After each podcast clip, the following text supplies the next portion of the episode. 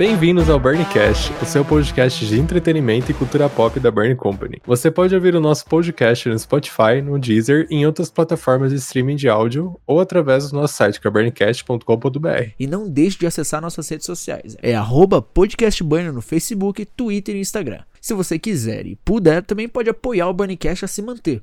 Basta acessar o burncast.com.br barra apoie, que você pode escolher um dos apoios, que nos ajudará a continuar investindo e produzindo conteúdo para vocês. Mas não se preocupe, o Burn sempre será gratuito. Mas se você não puder, compartilhe os episódios do Burncast nas redes sociais e sempre marque o nosso perfil para darmos repost, beleza? E hoje finalmente chegamos ao capítulo final desse podcast para falar sobre a segunda temporada de The Boys. Eu sou Guilherme Cepeda. E eu sou o Pedro Prado. E retornando também com Rafa, Diego e Matt. Oi, eu sou a Rafa, sou do blog Astronauta, apaixonada por cultura pop e cosplayer. Olá, sou o Diego, já estou aqui na minha terceira participação e sou professor de história, apaixonado por cultura pop, quadrinhos, anime, videogame de forma geral. Estamos aí mais uma vez para discutir essa série. Opa, meu nome é Matt, do canal Cérebro Espacial. Eu ainda sou um mero pupilo e é a primeira vez que eu tô aqui no podcast. E vamos lá, né? E voltando de onde havíamos parado no primeiro episódio do podcast, estávamos prestes a falar sobre como a VOT né, iria lidar com a consequência de começar o marketing em cima da insegurança da Maeve com a sua sexualidade, desencadeando momentos bem desconfortáveis para ela e também para os espectadores, pode dar algum gatilho ali, né? Bem desconfortável mesmo, porque é tipo é, é a famosa tiração do armário forçada, né? Por mais que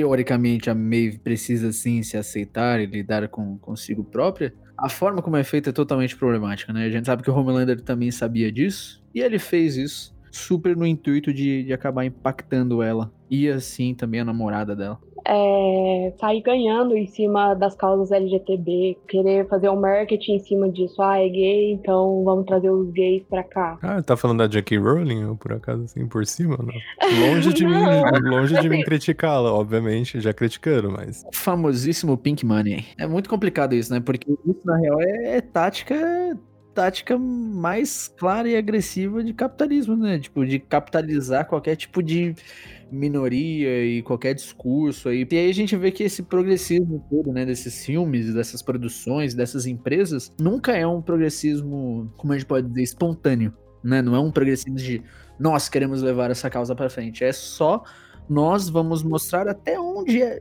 é aceitável até onde o público que mais consome o nosso produto vai aceitar ele estar aqui presente. Então acontece. E a VOT faz isso.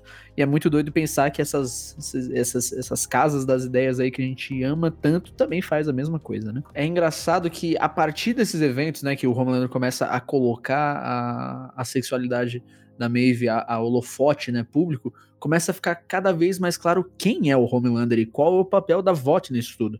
Tanto que nessa, nesse movimento dele colocar a Maeve para fora, digamos assim, tudo isso só acontece porque ele é pressionado por uma entrevistadora por conta dessa questão representativa no set. Porque começa a questionar, né? Poxa, mas o set, eles são os heróis dos Estados Unidos, mas são só homens e mulheres brancas, né?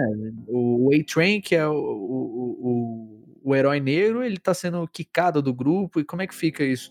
E aí o Homelander já começa a mostrar toda essa faceta dele conservadora, e tudo mais. Inclusive, ele justifica que o Black Noir é o representativo do grupo, sendo que ele nem mostra a cara no, no em momento algum da série, né?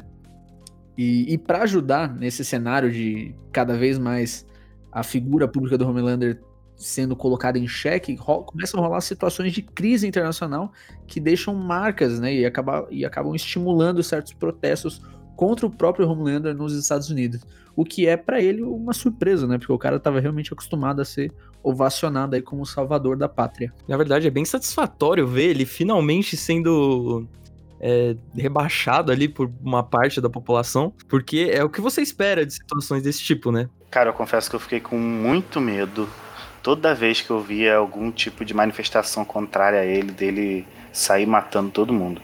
Inclusive aquela cena que ele imagina matando aquela multidão toda. Eu achei muito que era real. O que, eu, o que eu fico de cara é como o Diego falou, porque isso dá um medo escancarado, assim. Você realmente fica pensando, velho, se esse cara despirocar, já era. Tipo, não tem quem pare. ok, digamos que existe aí talvez o Black Noir, existe, a VOT provavelmente deve ter uma carta na manga, beleza, mas até então a gente não conhece isso. Então isso eu acredito que seja uma das mensagens mais efetivas do que a série quer passar, que é, cara, e se esse cara simplesmente quiser acabar com tudo? Tipo, não vai ter quem pare ele. Eu acho que a crítica dos supers nesse sentido, ela é muito bem feita no momento que a gente sente esse medo, né? No momento que a gente sente esse, esse temor realmente pelas pessoas que estão indo contra o cara, porque a gente sabe que não tem como ir contra ele. E é assustador porque, assim, eu sempre imagino o Homelander, né? Obviamente ele é uma sátira ali do Superman. É, é quase como uma quebra de expectativa, sabe?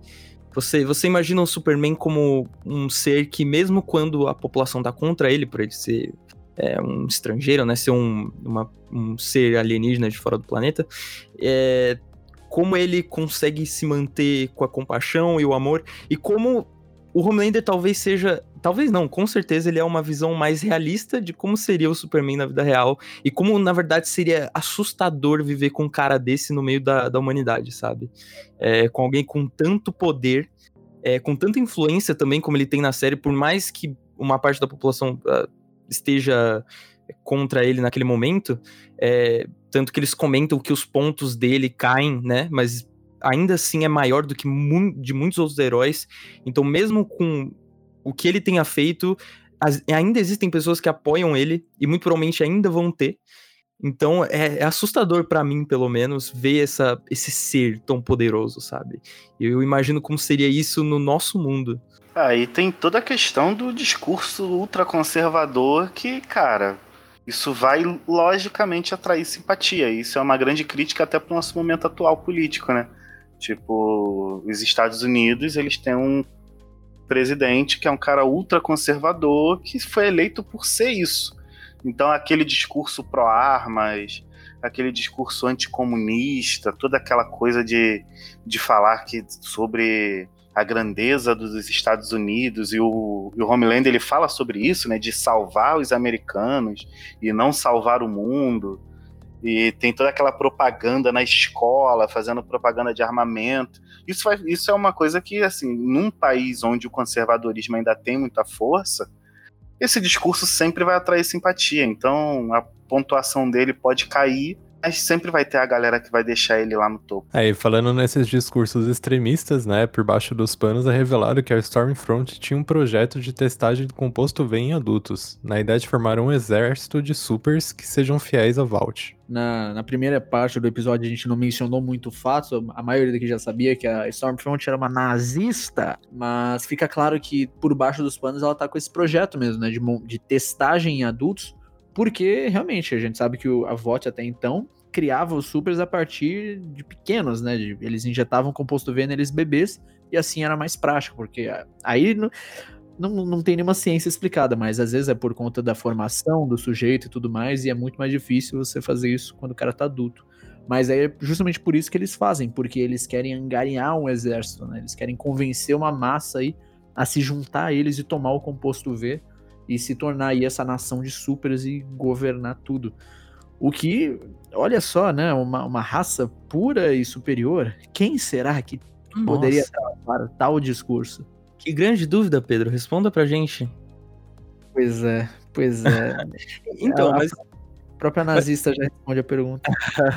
mas não é muito diferente até dos planos dos nazistas na Segunda Guerra. Claro que a gente não tá no mundo né, fictício, ficcional, mas assim, tinha essas pira de criar um exército, de estudar o corpo humano, tentar chegar num tipo de coisa psíquica e tudo mais é, do, dos testes nazistas que eles faziam.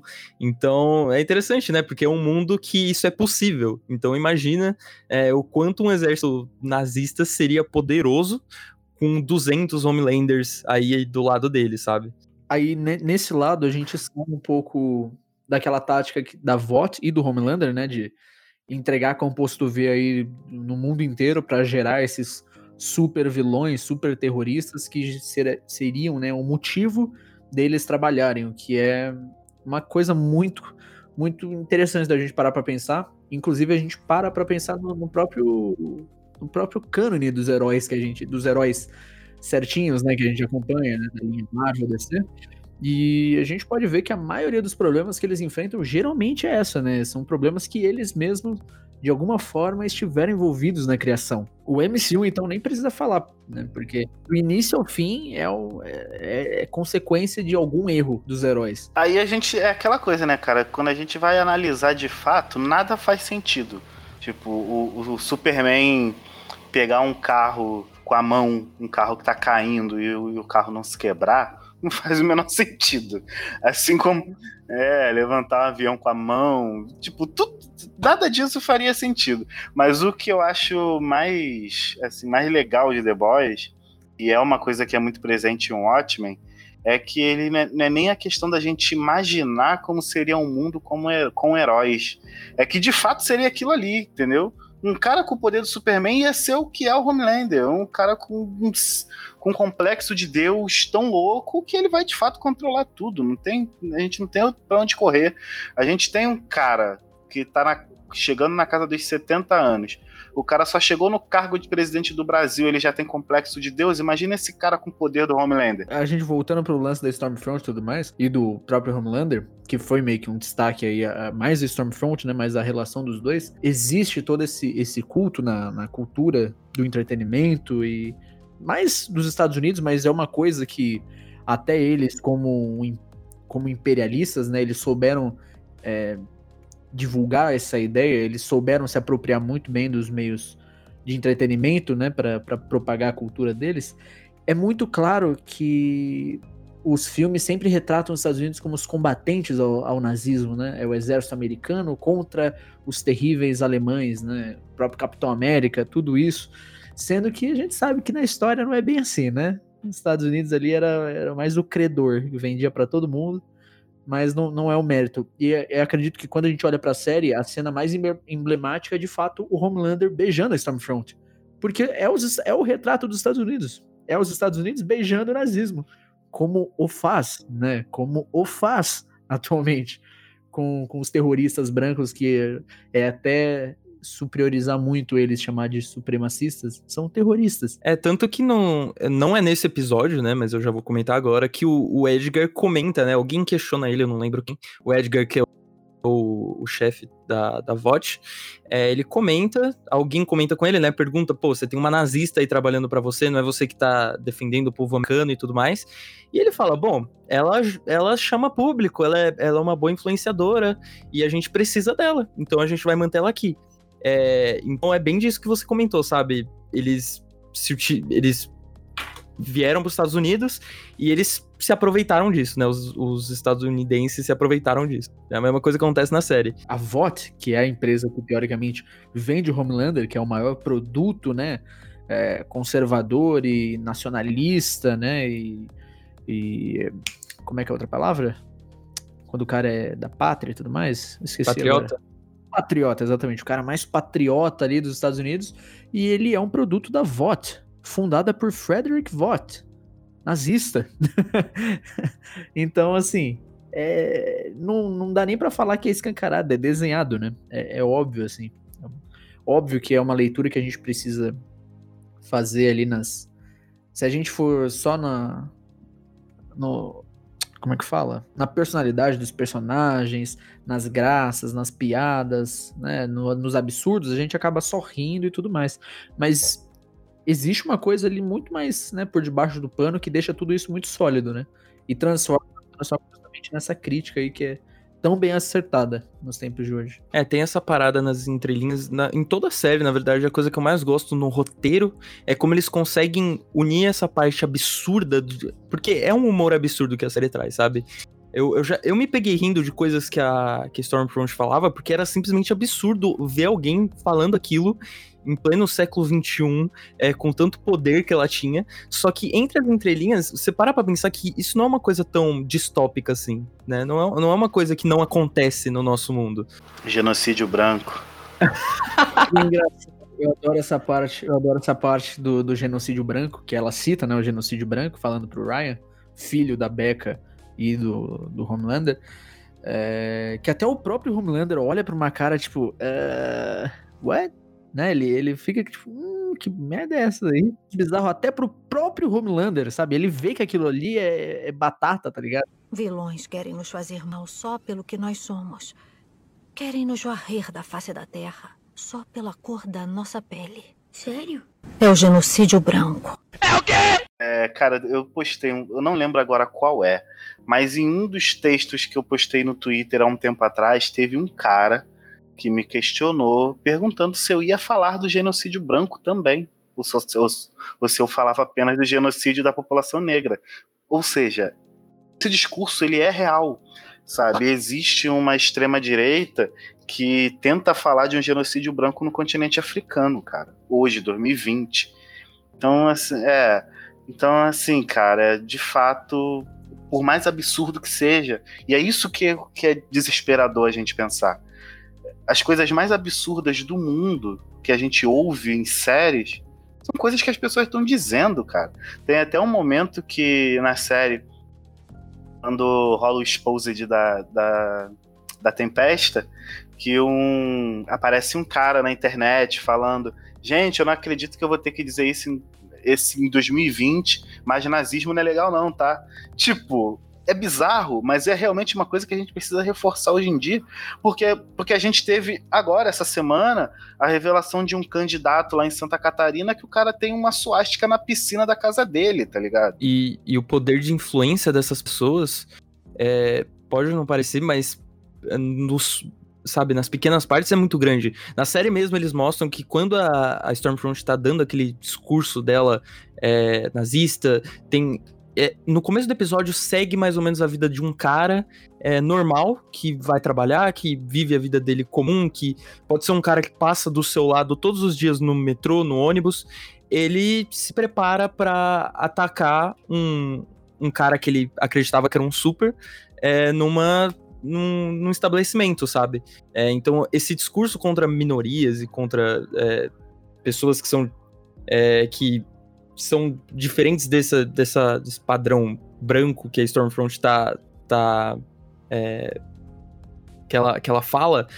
É, isso acontece na vida real, sabe? Não é como se diversos ataques, entre aspas, terroristas, né? Porque normalmente a gente costuma. Isso, isso é uma coisa estadunidense, né? A gente costuma definir como terrorista só aquilo que é, vem de fora, mas também acontece lá também ataques terroristas de grupos extremistas é, racistas e nazistas. E isso acontece na série, sabe? Então mostra como a influência é, de, de alguém falando aquilo para um grande público é, pode pegar essas pessoas e, e sabe, não, não de certa forma influenciá-las a fazerem, porque elas já têm dentro delas aquilo, elas já querem fazer, só que dá esse avab, dá essa meio, essa permissão indireta.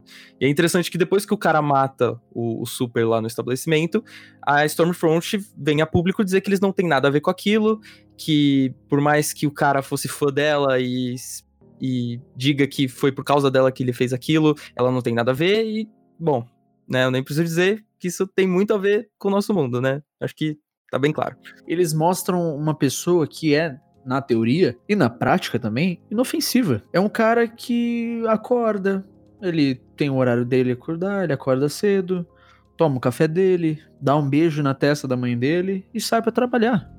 E trabalha. Ele, ele é despercebido socialmente, aparentemente. Às vezes pode ser por, não sei, por, um trauma de infância, o fato do cara ser de fato recluso, mas é um cara, teoricamente, é o, cara, é o famoso cara de boa. Mas você vê que o único círculo ali social dele e o único momento onde ele teoricamente interage, fora desses lances de trabalho e tudo mais, é na internet. Não só a internet, mas com a TV, com, com um rádiozinho tocando no fone. E aí você vê como a gente tá muito, muito, muito atrás nesse sentido, de que, cara, de fato, ele, ele poderia até ser um cara gente boa, mas socialmente falando, ele, ele entrou num beco sem saída, sabe? Ele entrou num beco onde ele foi afundando, afundando, afundando, porque esses discursos e, e a forma como eles estão na internet, eles são feitos assim mesmo. É como se fosse aquele monstro, aquele peixe do, do Procurando Nemo, sabe? Que tem a luzinha na, em cima e aí ele atrai um peixezinho inofensivo, ele vai lá e abocanha. É a mesma coisa, porque quanto mais fundo você vai na internet, nos fóruns e tudo mais, pior a coisa fica. E para você chegar até lá, meu amigo, você já perdeu uns dois quartos da sua alma aí. você já, já entregou. Então é muito complicado você ver essa corrupção mesmo do indivíduo, né? E de qualquer coisa que ele acredita, porque ele começa a ser preenchido com essas coisas. E a rede social está muito influenciada nisso. Além da VOT, é revelado que mais de uma corporação está querendo um protagonismo super-heróico. Assim conhecemos a igreja do coletivo do líder Alastair Adana. Desde o início da temporada, a igreja busca correr atrás de Deep, que é o profundo, né, para reinventar sua figura pública e colocá-lo de volta ao set. E agora tentam de novo com o recente aposentado A-Train. Inclusive o Deep, ele é a, o arco dele é o arco que me fez ficar mais intrigado com aquele refrigerante, porque toda a cena dele apareceu refrigerante. O lance da fresca, inclusive, ele é até meio decepcionante, de certa forma, se você for para pensar, porque a segunda temporada acaba e não tem nada, né? A fresca realmente não, não tem um, uma importância, relevância narrativa, mas o que eu, pelo menos, senti, o que eu li, entendi, é que, para pra pensar, desde o início, a fresca sempre era oferecida a partir da, de quem queria trazer a pessoa para a religião. Então é como se você estivesse oferecendo a parada para a pessoa se sentir é, bem recebida, tá ligado? Porque realmente, quem nega um refri, tá ligado? Teoricamente, teoricamente é uma bebida comum, tá ligado?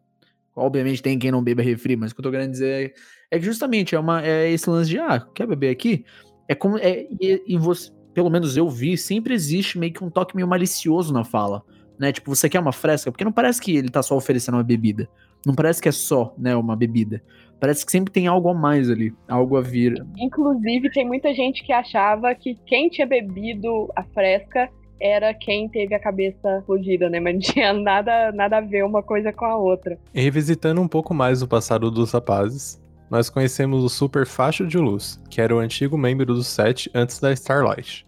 É revelado que ele acabou matando os netos da Capitã Mallory, levando a separação dos rapazes. O curioso é que o ator Sean Ashmore, que antes era o Homem de Gelo dos X-Men, agora se torna um super com poder de fogo. Pois é, e aí o Facho de Luz ele tá envolvido em toda aquela questão da Stormfront, né, e, da, e também do hospital psiquiátrico, que fazia os testes de composto V nos pacientes adultos, né, para realmente ver se eles conseguiam transformar e se o composto V era receptivo aí ao corpo adulto. E é muito doido, cara, porque o próprio casting já é uma brincadeira, né? Chamar o cara que era o pra fazer agora o, o facho de luz, que não faz muito sentido com o nome dele, com o poder dele, né? Que na verdade é de fogo, ele meio que controla o fogo ali. É, lembra muito o poder do Pyro, né? Que não é poder de fogo, mas sim de produzir, né? A partir de fontes de fogo. Mas esse é outro, esse é outro personagem que, como o Profundo, é diferente do Profundo, eu diria. Mas você começa odiando ele muito, mas você acaba no final entendendo o que levou ele a ser daquele jeito, sabe? Porque tem uma motivação é, para ele ter matado os, os, filhos da Mallory, né? Que no fim, final das contas foi um acidente. E não é como se ele vivesse com aquilo sem culpa nenhuma. É, então é mais uma, mais uma forma de da série se, sabe, se aprofundar nos personagens e desenvolver eles de uma forma mais humana. E não tão tipo, cara, esse cara é do mal e ele gosta de botar fogo nas pessoas. Sabe? É uma coisa tão superficial assim. E toda a questão dos, do, dos The Boys, né? Os rapazes, era que eles estavam atrás do faixa de luz, né? Só que rolou todo um esquema porque o faixa de luz era meio que um informante deles e ao mesmo tempo ele acabou numa tentativa de queimar a Capitã Mallory, que era líder, né, dos rapazes, ela acabou, ele acabou queimando os netos da Mallory. E isso acabou acabando com ela, acabou acabando é ótimo, né?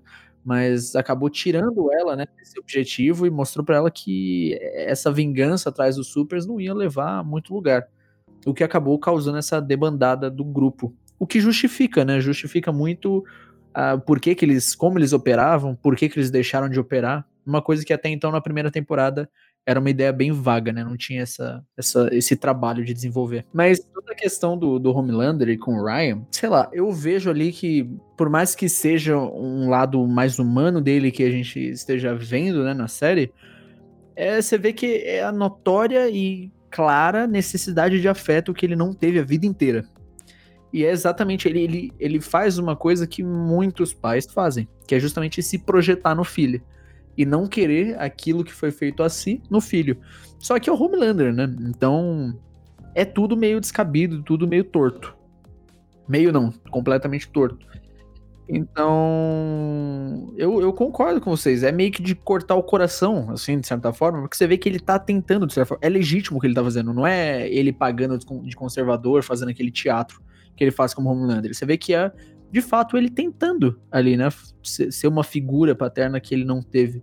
Só que aquelas, né, cara, isso não vai mudar quem ele é, né? Não vai mudar o que ele faz, o que ele acredita, o que ele se tornou e, e etc. Então, é, é, é, bem triste mesmo, porque mostra que esse personagem ele tá fadado, né? E, e, acho que até remete uma importância da criação, né? Como é importante o lance da criação. E como o Ryan é um exemplo disso, né? Ele poderia ser outro Homelander. De qualquer forma, tranquilamente. Cara, eu, eu também acho, olhando. É porque, assim, quando eu não suporto um personagem, eu acho que eu tenho mais facilidade de enxergar a merda em cima até do que é bom. É, quando eu vejo essa criação, essa criação não, né? Essa tentativa de relação com o filho, eu vejo que aquilo ali é muito mais por ele do que pelo moleque. Ele enxerga no garoto um, uma possibilidade, sabe? Tipo, cara, esse moleque aqui, ele tem a capacidade de ter poderes como eu, de ser alguém como eu. Então eu vou tacar ele do teto aqui para ver se ele voa, entendeu? Tipo, eu vou tirar ele da mãe dele, eu vou forçá-lo a ser o que eu quero que ele seja. Então eu não consigo nem ver tanto essa humanidade nele nessa relação, porque eu vejo que ali é muito sobre o ego dele. Tanto é que ele tem aquela coisa de pedir, pedir pro moleque dizer que o ama, sabe? Fala que você me ama aí, por favor. Então, assim, é, eu entendo que tem assim uma tentativa de uma construção de uma relação, ele tentando, ele é menos violento quando tá com ele, né? É, tanto que o garoto o rejeita e a, essa rejeição ela não é respondida com violência, mas da mesma forma eu vejo que essa relação ela é muito mais construída por pelo narcisismo do Homelander do que pelo desejo de fazer o moleque feliz, entendeu? Exato, é exatamente o que eu, que eu comentei do, da projeção, né? E é, é, por isso que é uma crítica até à paternidade, né? Porque muita paternidade é assim, né? Os caras só querem fazer aos filhos o que eles gostariam que fosse feito a eles. Só que eles não olham para as necessidades do filho, ou para quem o filho é, ou, ou só deixar o cara ser o que ele quiser, sabe? E dar só o, o carinho, o apoio, o amparo que a, que a criança precisa. Então é, é, impressionante, você vê como a série ela distribui, né, certas questões aí ao longo de seus personagens, né? E, é... e o Capitão Pátria em si, eu acho que de todos os personagens da série, ele é o mais complexo, assim, é, em tudo que envolve ele, é, tanto na atuação do Anthony Starr, que é maravilhosa, mas também como o personagem ele tem muitas camadas, muita, muita camada de trauma, de é, narcisismo, de quem ele é, de adoração, de poder, de dinheiro, é, de influência, em quem ele quer se tornar para o mundo, em como ele tá preso ali pela VOT. Então, eu, eu, acho, eu acho o Homelander um personagem fascinante, na verdade, em The Boys. É, apesar dele ser totalmente desprezível né? Eu, eu, odeio tudo que ele faz ali na, durante a série, mas eu gosto como ela explora o, o porquê dele ser daquele jeito, né? Então, acho que acho que essa é uma, da, uma das melhores partes, né, de The Boys no geral, é como ela explora os vilões e como eles têm algo por trás, sabe? A gente sempre comenta dos filmes da Marvel e da DC, como alguns vilões não são muito bem desenvolvidos, como as motivações deles não fazem sentido, mas quando você assiste The Boys, você pensa, tá, eu entendo porque ele é daquele jeito. Eu entendo, sabe? Não. Concordo, mas, é, sabe, é palpável, aquilo aconteceria, sabe? Não, então, eu gosto, eu, eu gosto da, gosto da, da, do Homelander pra história. Eu odeio ele. Ele é um odioso.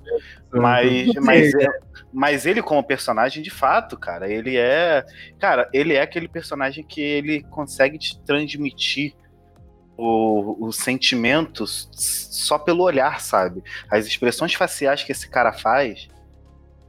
A, a última cena que é ele dando aquele discurso agradecendo a Starlight e a Maeve, dizendo que elas são leais, e você olha na cara dele, você vê como quanto ele tá puto, sabe? Aquilo ali é o que eu gosto nele, tipo, é, essa essa complexidade que tem em cima dele, eu acho que é o que faz The Boys ser o que é. Ele, ele é o personagem mais importante da série. Essa, se tira ele, cara, se você tirar Starlight da série, a série ainda funciona.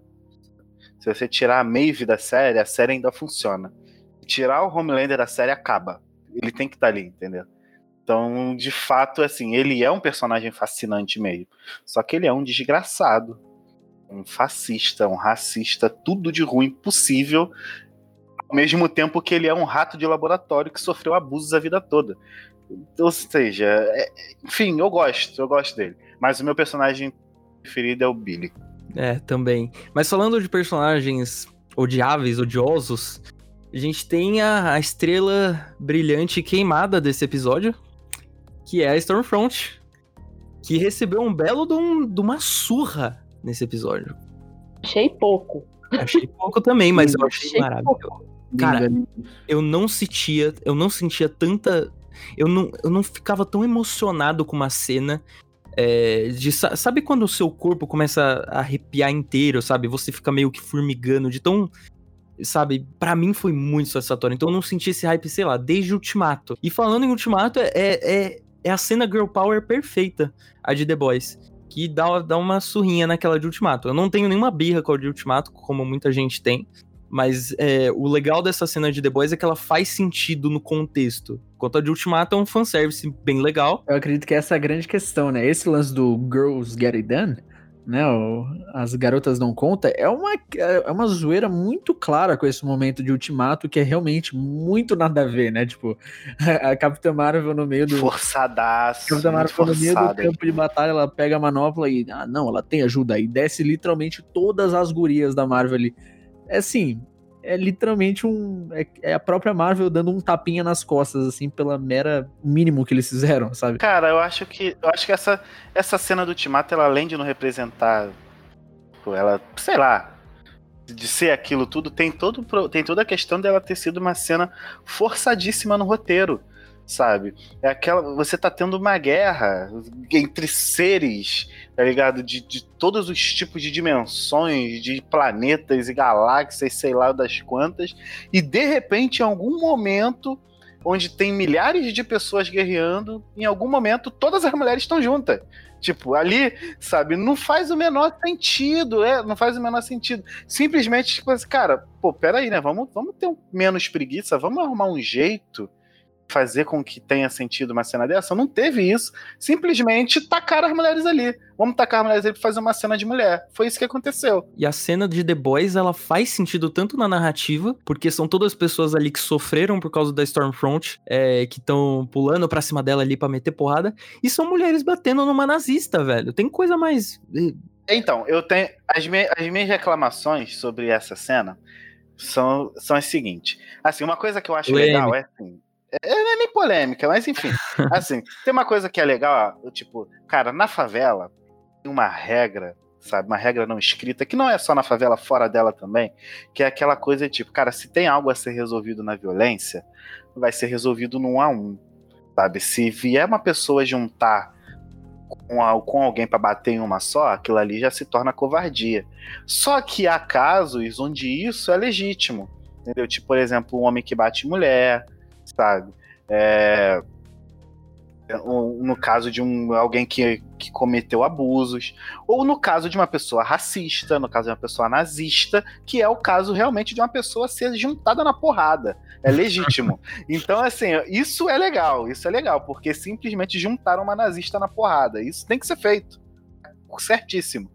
O, que eu não gostei, a minha reclamação, é que eu acho, na, assim, na, pelo menos na minha visão, ela deveria ter sido morta ou pela Kimiko, ou tinha que ter alguma coisa mais forte mais, e mais direta do A-Train com ela.